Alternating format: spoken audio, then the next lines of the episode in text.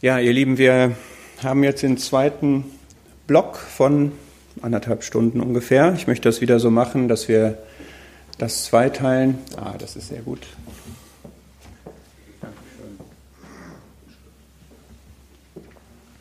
Und wir bleiben unter diesem großen Oberthema Gottesbild oder wie ist Gott oder Gott erkennen, wie wir das auch immer nennen wollen, formulieren wollen. Und ich habe vor, mit euch ein Lebensbild anzuschauen, eine Biografie, und zwar von dem Jakob. Und mache das aus, mit, mit folgenden Gedanken. Wenn wir uns fragen, wie kennen wir Gott, wie kenne ich Gott, wie sehe ich Gott, was bedeutet Gott für mich, dann habe ich gerade gesagt, dann können wir da ganz unterschiedliche Zugänge zu diesem Thema nehmen. Wir können sehr lehrmäßig rangehen, wir können über Lehraussagen gehen, wir können über Schlüsselverse, wir können über Titel Gottes gehen, wir können über den Herrn natürlich gehen, der das alles für uns offenbart und darstellt. Wir können aber auch, und das ist sehr, sehr hilfreich, wir sind alle unterschiedlich, ähm, über eine Person gehen, die Gott begegnet ist. Ich habe das gerade gemacht, als wir kurz über Paulus gesprochen haben. Wenn wir sehen wollen, wie jemand von Gott begeistert wird, dann ist das zum Beispiel Paulus. Wenn wir sehen wollen, wie jemand von Gottes Heiligkeit geradezu erschlagen wird, dann ist das Jesaja oder auch Petrus. Wenn wir sehen wollen, wie jemand von Gottes Liebe überwältigt wird, dann ist das Johannes in Johannes 13 oder im Schoß Jesu. Ja, und so können wir uns diese Personen in der Bibel auch mal anschauen. Was haben sie für eine Erfahrung mit Gott gemacht? Wie haben sie Gott kennengelernt, den Herrn oder auch Gott im Alten Testament? Wenn wir diesen Weg gehen, müssen wir uns bewusst sein, das ist dann eben eine Biografie. Das sind Begegnungen, das sind Szenen, das sind Situationen, das sind keine lehrmäßigen Aussagen. Das heißt, wir müssen das interpretieren. Wir haben da nicht so eine lehrmäßige Schärfe da drin vielleicht, wie wenn wir jetzt neutestamentliche Texte nehmen würden. Und wenn wir jetzt über Jakob nachdenken, dann ist mir zu Beginn wichtig, ich möchte das mit Respekt tun. Und ich sage das bewusst, weil wir, wenn wir Personen in der Bibel uns angucken, dazu neigen, die in Schubladen zu stecken. Ich weiß nicht, ob ihr das Gefühl auch so habt. Ja, da kommt ähm, so ein Markus, der kommt einfach auf keinen grünen Zweig. Ne? Der ist da aus dem Dienst weg und dann musste er wieder hergestellt werden und so. Ja, oder Petrus ist halt, das habe ich auch gerade so ein bisschen gesagt, das ist immer so der Hans Dampf in allen Gassen, der dann über die Stränge schlägt. Ja, also ich will damit sagen, wir neigen dazu, nicht so sehr differenziert zu sein. Und bei Jakob, ich weiß nicht, wenn ihr jetzt spontan sagen müsstet, sagt mal zwei, drei Eigenschaften von Jakob, die wären, glaube ich, durchweg negativ, oder? Das ist so der Überlister, das ist der Betrüger, das ist der, weiß ich nicht, was euch noch so einfallen würde, mit der Hüfte. Ja. Und ich möchte versuchen, das wirklich so differenziert, wie die Schrift das darstellt, zu machen. Und denkt mal, wenn über uns in der Bibel geschrieben worden wäre, wie würden wir wünschen, dass man über uns spricht? Ja? Also, wenn wir mal vielleicht in der Herrlichkeit die Gelegenheit haben, mit Jakob zu sprechen, ich fantasiere jetzt ein bisschen, ja, dann möchte ich mir keinen Vorwurf von ihm machen lassen. Du hast aber damals über mich sehr ungerecht geredet. Ja, erlaubt mir, dass ich das mal so ein bisschen illustriere. Ja. Das heißt also, wir wollen schauen, alle unsere Biografien haben Brüche, alle unsere Biografien von, von euch, von mir, das ist alles nicht so geradlinig, das ist alles nicht alles so toll, sauber. Ja, das ist jetzt bei Jakob auch so.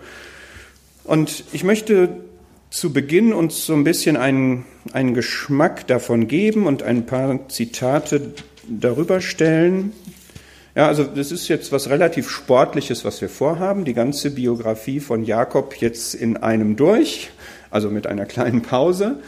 Ähm,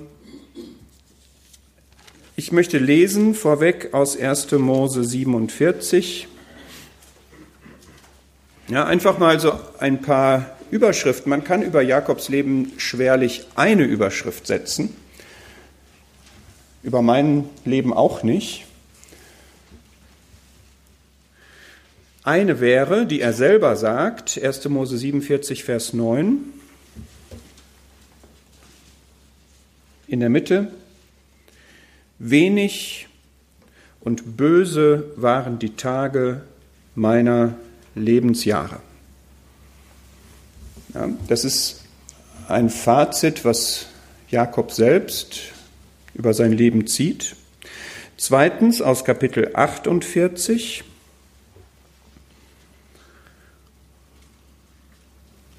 Vers 15.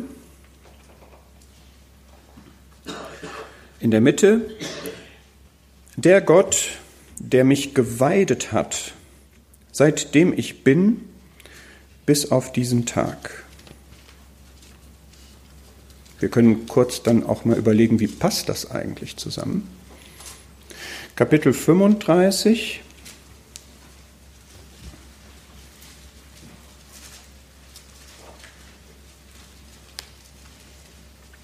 Vers 3, auch wieder in der Mitte, der Gott, der mir geantwortet hat am Tag meiner Drangsal und mit mir gewesen ist auf dem Weg, den ich gegangen bin.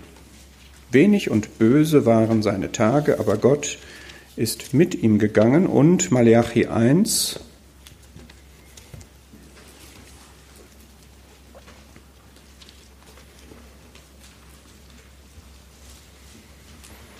Malachi 1 am Ende von Vers 2.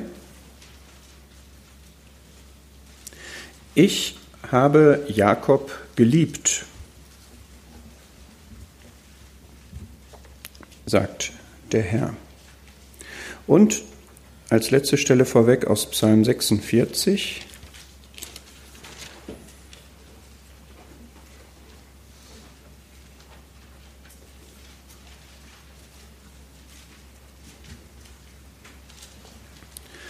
aus Psalm 46 ab Vers 8. Der Herr der Heerscharen ist mit uns, eine hohe Festung ist uns der Gott Jakobs. Vers 11, lasst ab und erkennt, dass ich Gott bin. Also wir sehen an diesen Versen alleine, und es gäbe noch mehr, sieht man schon, das ist ein irgendwie widersprüchliches Leben. Oder es hat verschiedene Facetten, es hat verschiedene Aspekte. Einerseits sagt hier jemand, das waren wenige und böse Tage, andererseits bin ich geliebt und es gibt den Gott Jakobs, dieser Jakob. Und ich möchte, wenn ich jetzt einmal so durch die Biografie gehe, möchte ich zwei Dinge in den Fokus nehmen, die ich spannend finde in diesem Leben und die auch etwas mit unserem Thema zu tun haben. Wie sehe ich Gott? Wie trete ich Gott gegenüber? Wie erlebe ich Gott? Was bedeutet Gott für mich? Das eine ist Gottes Jakobs Beziehung zum Segen. Jakob war der Segen Gottes total wichtig. Aber was er gemacht hat, um den Segen zu kriegen, das war nicht gut. Und das kann etwas für dich und mich auch bedeuten. Erste Frage, wie wichtig ist mir Gottes Segen und zweitens, wie stehe ich dazu? Was tue ich womöglich oder wie komme ich an diesen Segen? Und das Zweite ist, mir ist das mal aufgefallen, als ich das mal so hintereinander weggelesen habe, Jakob hatte ein Leben voller Angst. Er hat immer wieder Angst gehabt. Und vielleicht bist du auch einer, eine, die Angst hat. Wir haben über Sorgen vorhin gesprochen. Und Angst hat auch viel damit zu tun, wie sehe ich Gott? Kann er mir helfen, meine Angst zu bewältigen, zu überwinden, aus meiner Angst rauszukommen? Und wenn wir sehen, warum er Angst hatte und wie er aber andererseits wusste, dass Gott ist, dann können wir daraus, glaube ich, auch etwas lernen. So, wir starten mal. Ja, wir werden jetzt relativ zügig durch Kapitel gehen. Ich unterstelle so eine gewisse Vertrautheit mit der Geschichte Jakobs, aber ich versuche das etwas nachzuerzählen und immer wieder mal so den Fokus draufzulegen. Aber erwartet jetzt bitte nicht eine Vers-für-Vers-Betrachtung. Ich werde wohl auch dem Jakob nicht ganz gerecht. Ich bin mir an manchen Stellen nicht sicher, ob ich ihn eigentlich richtig verstanden habe. Ja, aber das ist alles, glaube ich, noch ein bisschen differenzierter, als wir es jetzt machen können. Wir starten in 1. Mose 25 und lernen dort, dass Jakob und Esau Wunderkinder waren, weil ihre Mutter Rebekka zunächst unfruchtbar war und dann auf Gebet hin, da war bei Isaac und Rebekka die Ehe noch in Ordnung, soweit ähm, fruchtbar wurde und dann kamen die beiden Kinder. Und es wurde da schon gesagt, 1. Mose 25, Vers 23, am Ende, der Ältere wird dem Jüngeren dienen. Und ich vermute, dass das auch mindestens dem Jakob bekannt war. Das war etwas, was Rebekka gesagt bekommen hatte. Die hatten eine enge Beziehung. Und dann sehen wir hier in diesem Kapitel schon, dass Jakob seinen Bruder Esau das Erstgeburtsrecht abspenstig macht. Das ist ab Vers 29. Verkaufe mir heute dein Erstgeburtsrecht, sagt Jakob. Esau kommt vom Feld, hat Hunger, ist erschöpft. Und Esau legt darauf keinen Wert. Er sagt, ich gehe hin zu sterben. Vers 32. Wozu nützt mir da das Erstgeburtsrecht? Und die Bibel bewertet das so am Ende von Vers 34, dass er das Erstgeburtsrecht verachtete. Mit dem Erstgeburtsrecht war ja verknüpft wirklich ein größerer Anteil an dem Segen, den Gott in die jeweilige Familie hineingelegt hatte. Und wir können daraus herleiten, dass Jakob es wichtig war, Segen zu haben und dass Jakob auch wusste, dass er derjenige sein sollte, der gesegnet war. Das ist erstmal sehr gut und sehr schön, ja, und löst für uns die Frage aus, wie wichtig ist uns denn eigentlich der Segen? Also was habe ich denn als Kind Gottes von Gott für einen Segen? Was ist mein Erstgeburtsrecht? Wir haben das Recht, Kinder Gottes zu heißen und wir sind es. Was ist alles, das hatten wir vorhin, was ist alles verkörpert in unserer Beziehung zu Gott dem Vater? Und wie wertvoll ist mir das eigentlich? So, und jetzt sind die beiden unterschiedlich drauf. Ja, Esau verachtet das, Jakob findet es wertvoll und wichtig. Und das ist gut. Und das ist das, was sich durch Jakobs Leben zieht, dass er auf Segen aus ist. Und ich glaube, das ist einfach nur gut. Das hat nur leider manchmal Begleiterscheinungen, die nicht gut sind, nämlich so eine egoistische Komponente und auch die Methoden, zu denen er greift, die sind nicht gut. Ja, zum Beispiel hier die Notlage von Esau auszunutzen und zu sagen, ja, jetzt kann ich hier Hand anlegen, dass sich mein Gottes Plan für mich erfüllt. Ja, du bist erschöpft und ich spreche dir jetzt das Erstgeburt, schwatze dir das ab. Ja, das ist nicht gut. Und das ist typisch Jakob. Ja, das ist typisch dieser Fersenhalter, dieser Überlister. Und bitte immer für uns den Check, ja, wo verfolge ich geistlich gute Ziele mit unlauteren Methoden? Gibt es das vielleicht? Wer kämpft, wird nicht belohnt, er habe denn gesetzmäßig gekämpft. Ja, wo habe ich wirklich ein, ein gutes Ziel vor Augen? Wo habe ich vielleicht sogar Klarheit über Gottes Willen? Wo habe ich eine Vorstellung, Gott, das ist das, was du willst? Redlicherweise bin ich überzeugt und auch im Recht vielleicht sogar. Bei Jakob war das so. Und ich lege aber Hand an, um das Ziel, was Gott hat, zu erreichen. Und der Zweck heiligt nicht die Mittel. Das wissen wir alle. Und doch geschieht das so oft. Na, wo versuche ich irgendwie durch ja, Lüge, durch Betrug, durch Hintergehen, durch Reden, durch Fallenstellen, durch was auch immer, Gottes Ziele voranzubringen. Das wird noch deutlicher im Kapitel 27 dann, wenn ihr da mal schaut, das ist im Grunde ein Segenskapitel. Ich habe so ein bisschen die Sitte, dass ich mir, dass ich viel in meiner Bibel rummale und rummarkiere und Begriffe, die besonders häufig vorkommen, markiere. Und hier ist ein Schlüsselbegriff Segen. Ja, in 27 Vers 4 sagt Isaak dass er, zu dem Esau, er will ihn segnen, ehe er stirbt. Das kriegt die Rebekka mit und sagt das ihrem Liebling Jakob, Vers 10, ja, jetzt hintergehe ihn, damit er dich segne vor seinem Tod. Und Jakob erhebt jetzt Einwände, nicht etwa, weil er nicht lügen will, sondern weil er befürchtet, dass dann ein Fluch auf ihn fallen würde. Ja, also wir sehen wieder diese Segenskonditionierung, die Jakob hat. Jakob geht hier nicht redlich vor, das ist gar nicht seine Denke, sondern ihm geht es einfach nur um den Segen. Und er würde jetzt unlautere Dinge nicht deshalb machen, weil sie falsch sind, sondern weil er befürchtet, es würde Fluch am Ende auf ihn bringen. Vers 12, ich werde Fluch auf mich bringen und nicht Segen. So, die Mutter beschwichtigt ihn aber. Und jetzt geht er zu Isaak und gibt sich als Jakob aus, Vers 19, am Ende, damit deine Seele mich segne. Und er erdreistet sich sogar, dieses ähm, Fleisch, was er jetzt aus der Herde genommen hat, so auszugeben, dass Gott es ihm begegnen ließ. Vers 20. Und dann geschieht, was geschehen soll. Isaak wird getäuscht und in Vers 23 lesen wir, er segnete ihn. Und nochmal in Vers 27, er segnete ihn. Und dieser Segen lautet, Gott gebe dir, Vers 28, vom Tau des Himmels, von der Fettigkeit der Erde, von Fülle von Korn und Most. Wer dir flucht, sei verflucht, wer dich segnet, sei gesegnet. So, wir haben gesehen, Jakob ist einer, er will unbedingt den Segen und den will er haben aus Wertschätzung, den will er haben aus seiner Erkenntnis Gottes heraus. Er weiß, dass das Gottes Plan ist. Er ist das nicht, er ist da nicht in dem Sinne fleischlich oder so etwas egoistisch, sondern er will diesen Segen haben. Aber er will sich den Segen erschleichen. Na, ich habe versucht, dieses Segensthema in verschiedene Methoden aufzuteilen. Also gut ist, er will den Segen.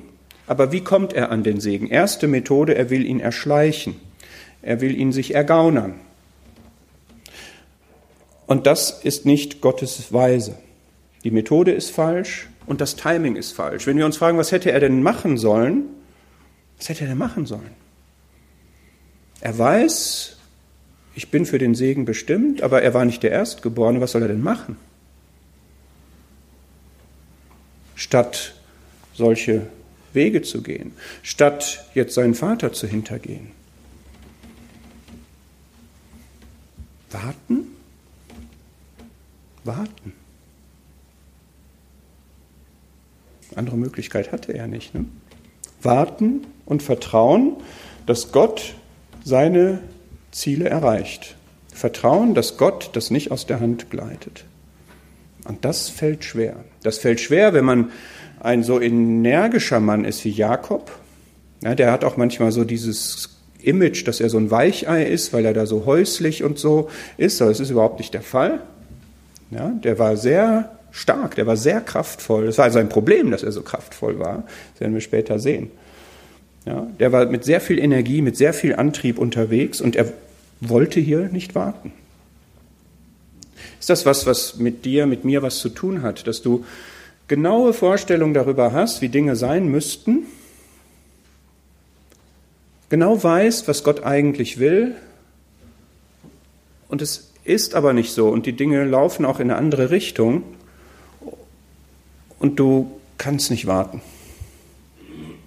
Schwieriges Thema, weil wir auch eine Verantwortung haben ja, und dann gucken müssen, was trägt mir der Herr jetzt auf, was soll ich tun. Aber ganz sicher falsch ist es, wenn wir zu unlauteren Methoden greifen. Das kann nicht gesegnet sein und das ist es hier auch nicht. Esau ist am Boden zerstört, ja, und wenn wir uns fragen, was sind jetzt die Folgen? Die Folgen davon sind, es gibt Tränen, es gibt Hass, Vers 41, Esau feindet Jakob an. Es gibt Trennung. Ja, immer wenn Sünde da ist, ist Trennung die Folge. Das ist einfach ein Wesen von Sünde. Aber Jakob hat den Segen kann man sagen, alles richtig gemacht. Jakob hat den Segen und Isaak widerruft den auch nicht. Und das ist jetzt schwer zu ertragen, ja, dass hier jemand so falsch agiert, zu solchen Methoden greift und am Ende Erfolg hat. Und Isaak muss ihm im Grunde schon dankbar sein. Erlaubt mir, wenn ich das jetzt mal so weiterspinne, weil Isaak ja eigentlich wusste, wer den Segen bekommen soll. Er muss ja jetzt fast dankbar sein, dass Jakob ihn davor bewahrt hat, den Esau zu segnen. Das wäre ja falsch gewesen. Hm. Das ist etwas, was wir auch aus Jakobs Geschichte lernen. Gott geht manchmal solche Wege, er lässt solche Wege zu und uns erscheint das widersprüchlich. Hier hat jemand nicht sauber agiert und hat trotzdem Erfolg gehabt. Erfolg in puncto, er hat das Erstgeburtsrecht, er hat den Segen bekommen. Aber was die Begleiterscheinungen davon sind, das ist ganz traurig. Und er kannte aber Gott als den Allmächtigen. Und er hat aber nicht so agiert, als würde er Gott als den Allmächtigen kennen. Und das ist jetzt etwas, das möchte ich uns mal sagen. Ja? Sagst du, es ist auch etwas, was ich persönlich in meinem Leben lernen musste. Wir bejahen das alle. Gott ist der Allmächtige. Und wenn das so ist, dann kann Gott alles. Stimmt's? So. Passt dein Leben dazu, zu dieser Aussage? Passt dein Gebetsleben dazu? Kann man deinen Gebeten entnehmen, dass du zu dem Allmächtigen betest? Oder würde man eher sagen, der, zu dem du sprichst, das ist eigentlich so ein ziemlich menschlicher Ansprechpartner. Also du betest im Grunde nur Sachen, wo wir Gott nicht für brauchen oder wo nicht diese besondere Dimension da drin ist. Oder du hörst auf zu beten, wenn du den Eindruck hast, das wird nichts. Du betest irgendwie wochenlang, monatelang für etwas und dann zeigt sich irgendwie nichts und dann denkst du, dann geht das anscheinend auch nicht. Und noch ein anderer Aspekt, wenn Gott allmächtig ist, dann ist es auch wahr, dass er alles unter Kontrolle hat. Das sagen wir gerne so, ne? He is in control. Er hat alles im Griff. Und wenn er derjenige ist, der alles unter Kontrolle hat, Warum will ich denn dann alles unter Kontrolle haben? Agierst du so, dass du alles im Griff haben musst? Oder agierst du so, dass man sieht, nicht du musst das im Griff haben, sondern Gott hat das im Griff? Das war genau Jakobs Thema. Ja? Er wusste, Gott hat hier einen Plan. Und er handelt aber so, als wäre Gott nicht in der Lage, diesen Plan auch auszuführen und als bräuchte er den Jakob dafür. Und das ist tatsächlich praktisch betrachtet Unglaube. Und das habe ich bei mir festgestellt, das war erschütternd, ja, dass ich agiere, als müsste ich eine Ergebnisverantwortung sicherstellen. Ja, als hätte ich Verantwortung für das, was Gott letzten Endes macht. Klar, ne, wir haben Verantwortung und so, anderes Thema, aber ich möchte das einfach mal grundsätzlich hier feststellen, wenn wir uns fragen, wie hat Jakob hier gehandelt, was können wir aus seinem Leben entnehmen, wir können aus seinem Leben nicht entnehmen, dass er ernsthaft Gott als den Allmächtigen gesehen hat und ihm vertraut hat, dass er seine Wege zum Ziel bringen wird. Das zieht sich lange durch sein Leben, das wird erst spät irgendwann weg sein. So, wie geht jetzt Gott damit um? Situation ist. Er hat Esau das Erstgeburtsrecht abgenommen, er hat sich den Segen Isaaks erschlichen. Was macht Gott jetzt? Was erwarten wir von Gott, was er jetzt macht?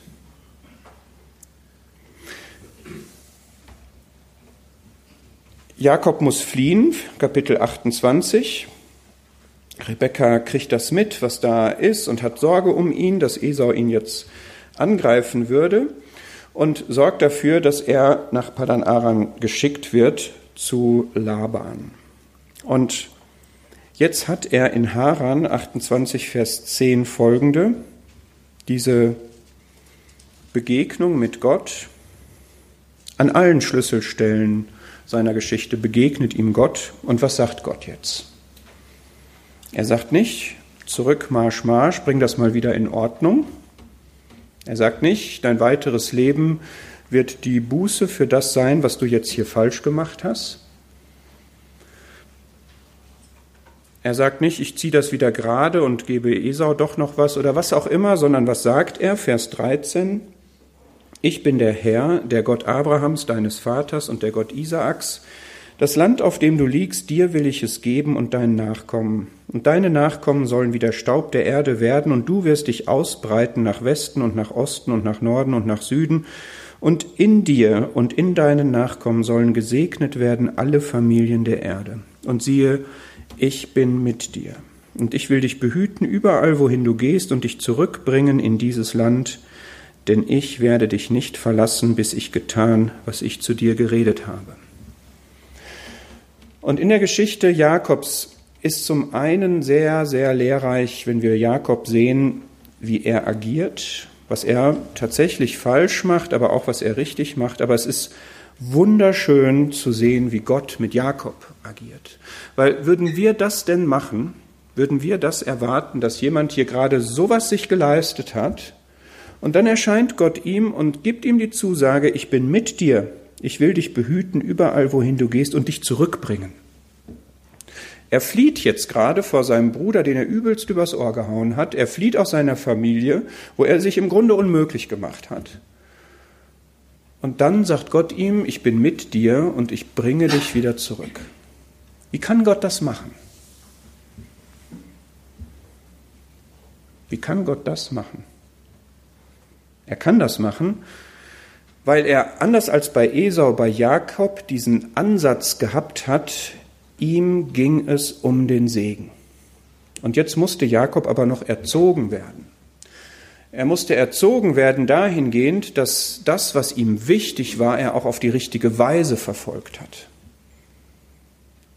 Und hier beginnt jetzt eine Schule, hier beginnt jetzt eine Erziehung Gottes mit Jakob, die ihn nach langen, langen Jahren wieder zurückbringt und die letztlich ihn an Gottes Ziel bringt. Und es ist einer, der eine Betrachtung darüber geschrieben hat, hat so gesagt, Jakob war immer in der Hand oder unter der Hand Gottes, aber er war selten für eine lange Zeit seines Lebens in den Wegen Gottes. Also er ist nicht Gottes Wege gegangen, aber er war in Gottes Hand und unter Gottes Hand. Und das ist total bewegend, dass Gott das hier so macht. Das heißt, er sagt ihm jetzt, ich bin mit dir. Und er sagt ihm, ich bringe dich hier wieder zurück. Ich bleibe bei dir. Und jetzt ist hier die erste Situation, wo Jakob Angst hat. Vers 17, es ist jetzt hier Luz, was später immer wieder in Bezug genommen wird, oder auch Bethel, diesen Namen gibt er ihm, Haus Gottes, Bethel. Vers 17, er fürchtete sich. Und er sprach, wie furchtbar ist dieser Ort. Dies ist nichts anderes als Gottes Haus. Jakob hat Angst. Warum hat er Angst? Wenn es doch Gottes Haus ist und Gott ihm gerade gesagt hat, ich bin mit dir, warum hat er denn dann Angst? Wahrscheinlich, weil er ein beschwertes Gewissen hat. Das ist meine Interpretation. Und es ist sicherlich so, dass Gott hier an seiner Seele gewirkt hat und auch dieses Ich bringe dich zurück, dass das einen Effekt in seiner Seele hatte. Es gibt Autoren, die sehen hier sogar eine Bekehrung. Es ist mir ein bisschen unsicher. Aber im Reinen war er mit Gott nicht in dieser Situation. Er ist ja nicht zurückgegangen und hat das jetzt alles wieder ausgeräumt. Ja. Was er sagt und wie er hier reagiert, zeigt, er ist noch nicht zur Ruhe gekommen. Und ich möchte das jetzt auch gerne mal fragen. Wenn du den Gedanken daran hast, du hast was falsch gemacht, du hast gesündigt oder so, hast du dann Angst vor Gott? Fürchtest du dich dann? Furcht ist nicht in der Liebe. Wenn du bekehrt bist, wenn du Vergebung hast, dann sind alle Sünden vergeben. Und dann ist zwar schon die Gemeinschaft beeinträchtigt, dann ist die, die Atmosphäre getrübt und man fühlt sich nicht so freimütig und man empfindet vielleicht wirklich sowas wie so eine Beklommenheit oder so etwas, aber das kann man ja ganz schnell ausräumen. Ja, das sagt man Gott dann und dann ist gut. Ja, deswegen wäre das jetzt, wenn du so eine Grundhaltung hast und sagst, ich, ich bin mir immer nicht sicher, ob ich da irgendwie irgendwo was falsch gemacht habe und ich, ich habe eigentlich immer irgendwie Angst vor Gott, das wäre nach 1. Johannes 4 nicht gut. Ja, das ist nicht diese Furcht, die es mit Strafe zu tun hat, die ist nicht in der Liebe. Wenn du weißt, wie Gott liebt und dass er seinen Sohn gegeben hat, dass du Vergebung hast, dann, dann ist Freimütigkeit ist die Grundausrichtung. Es sei denn, du möchtest an etwas festhalten, was falsch ist. Das ist was anderes. Ja, wenn du sozusagen lichtscheu bist und sagst, Gott, da darfst du jetzt nicht reingucken, ja, dann haben wir ein, ein Problem, dass du nicht mit ihm in Einklang bist. Ja, auch dann gibt es keine Furcht vor dem Gericht. Das ewige Heil hat man. Also wir sehen jetzt hier eine Phase, er hat sich den Segen erschlichen, mit falschen Methoden das richtige Ziel verfolgt. Und Gott erscheint jetzt und gibt ihm Zuspruch, mit dem er auf sein Gewissen und auf seine Seele einwirken will. Und er geht jetzt unter der Bewahrung Gottes, das ist irgendwie so eine 600 Kilometer Strecke gegangen, er stößt auf Rahel in Kapitel 29. Wir sehen, er wird auch hier jetzt immer noch von Gott geführt. Es läuft alles unter der Vorsehung Gottes. Und wir kommen jetzt in die nächste Phase, die ich so überschrieben habe. Er versucht sich den Segen zu erarbeiten. Diese Passage jetzt, diese Phase seines Lebens, wo er bei Laban ist, das ist im Grunde jetzt eine Schule, in der er sozusagen seinen Meister findet. Er trifft auf Laban, der aus dem gleichen Holz geschnitzt ist wie er, der nämlich seinerseits betrügerisch ist und ihn hintergeht und seinen Lohn zehnmal verändert. Wir wissen immer nicht so ganz genau, welche Vorwürfe von den beiden, die sie sich da gegenseitig machen, jetzt wirklich wahr sind. Ja, aber wenn man das so nimmt, dann ist das schon übel, was er da erlebt. Und hier müssen wir jetzt auch gucken, schön ist, dass Jakob hier durchhält. Sieben Jahre, nochmal sieben Jahre, nochmal sechs Jahre ist er in der Schule Gottes und es ist schwer und es ist anstrengend und es ist nicht fair und er hält es aber durch. Er hält aus und er lernt. Er lernt am eigenen Leibe von jemandem, der so ist wie er selbst, wie schlimm es ist, wie er ist, sozusagen. Und ich weiß nicht, ob du das auch schon mal erlebt hast, dass du in einer Situation bist, wo dich jemand furchtbar stört, wo du dich am liebsten gegen auflehnst und du stellst irgendwann, fällt es dir wie Schuppen von den Augen, der ist wie ich. Ja, dass Gott dir in einem anderen einen Spiegel vorhält, um dir die Augen dafür zu öffnen, wie du bist. Und das ist bei Jakob der Fall. Allerdings hat er nach wie vor nicht seine egoistische Seite abgelegt und er hat auch nach wie vor nicht seine Tricks abgelegt. Ja, all das findet hier nach wie vor statt. Ja, also wir merken, er kommt etwas voran in Gottes Schule, aber so richtig geändert hat er sich noch nicht. Und es kommt letzten Endes dann dazu, ich verkürze das jetzt etwas, dass er auch hier sich von Laban trennen will und das geschieht für ihn in, in einem nächtlichen Gesicht auch wieder, in Kapitel 31. Geht so ein bisschen damit einher, dass er Laban, von dem er übers Ohr gehauen wurde, seinerseits übers Ohr gehauen hat, als es um die Herden geht.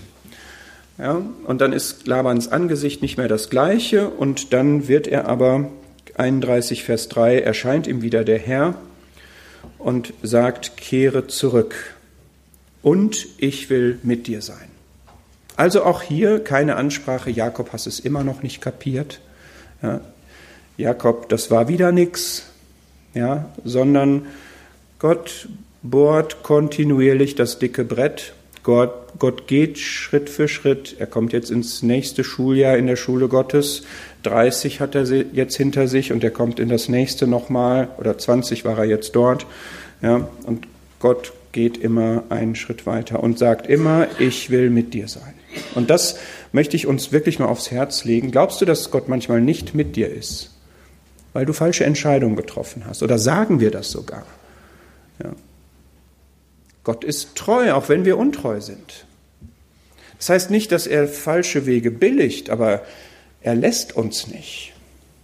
Er hält uns in seiner Schule, ja, und das kann schmerzhaft sein, das war schmerzhaft für ihn. Aber Gott war da, er war bei ihm.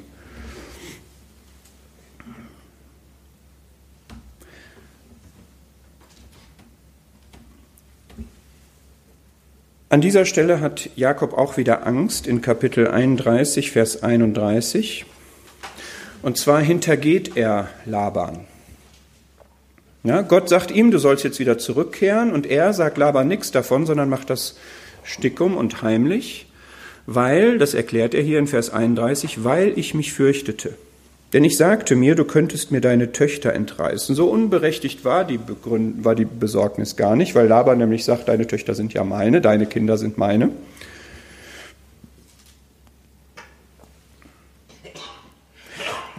Aber was verrät uns diese Furcht wieder? Wenn doch Gott ihm zugesagt hat, dass er ihn zurückbringen wird, und wenn in seiner Nachkommen alle gesegnet sein sollen, kann Jakob nicht einfach darauf vertrauen, dass Laban ihn gehen lässt und dass er seine Familie mitnehmen kann? Machen wir da auch manchmal ein Fragezeichen, wo Gott ein Ausrufezeichen gemacht hat?